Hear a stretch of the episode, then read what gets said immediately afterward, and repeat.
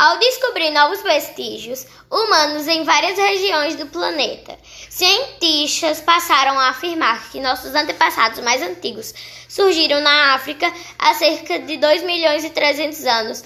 Esses fatos deram início ao período que ficou conhecido como pré-história, que vai até aproximadamente 3.500 anos antes de Cristo.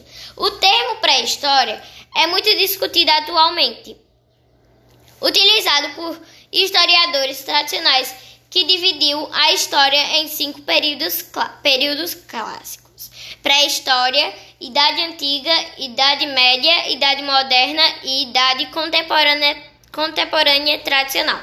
Hoje, muitos historiadores criticam a utilização do termo, pois acreditam que ele expressa a ideia que no período não houve história.